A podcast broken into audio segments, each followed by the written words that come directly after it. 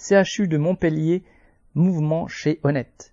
Une quarantaine d'agents d'entretien d'Honnête travaillant sur le site du CHU de Lapéronie à Montpellier ont fait grève les 13, 14 et 15 septembre. Ils se sont retrouvés à 5 heures le 19 septembre pour voter la grève illimitée avec le soutien d'agents hospitaliers. Les salaires trop bas ne permettent pas de vivre décemment avec l'inflation et, de plus, la direction veut imposer un suivi à la trace. Il faudrait pointer sur téléphone à chaque entrée dans une pièce à nettoyer, alors que les agents ne peuvent déjà pas s'arrêter pour uriner.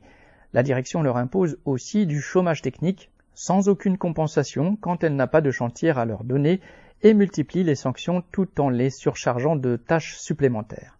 Les grévistes refusent en bloc ce pointage, réclament l'arrêt, ouvrez les guillemets, des mises en absence autorisées non compensées, fermez les guillemets, plus de temps pour effectuer les tâches et une prime équivalente à un treizième mois.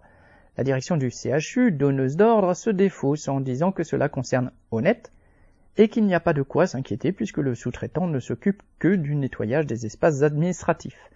L'hôpital public, à l'image de nombreuses entreprises, utilise la sous-traitance pour faire des économies et ferme les yeux sur les conditions de travail indignes imposées aux travailleurs.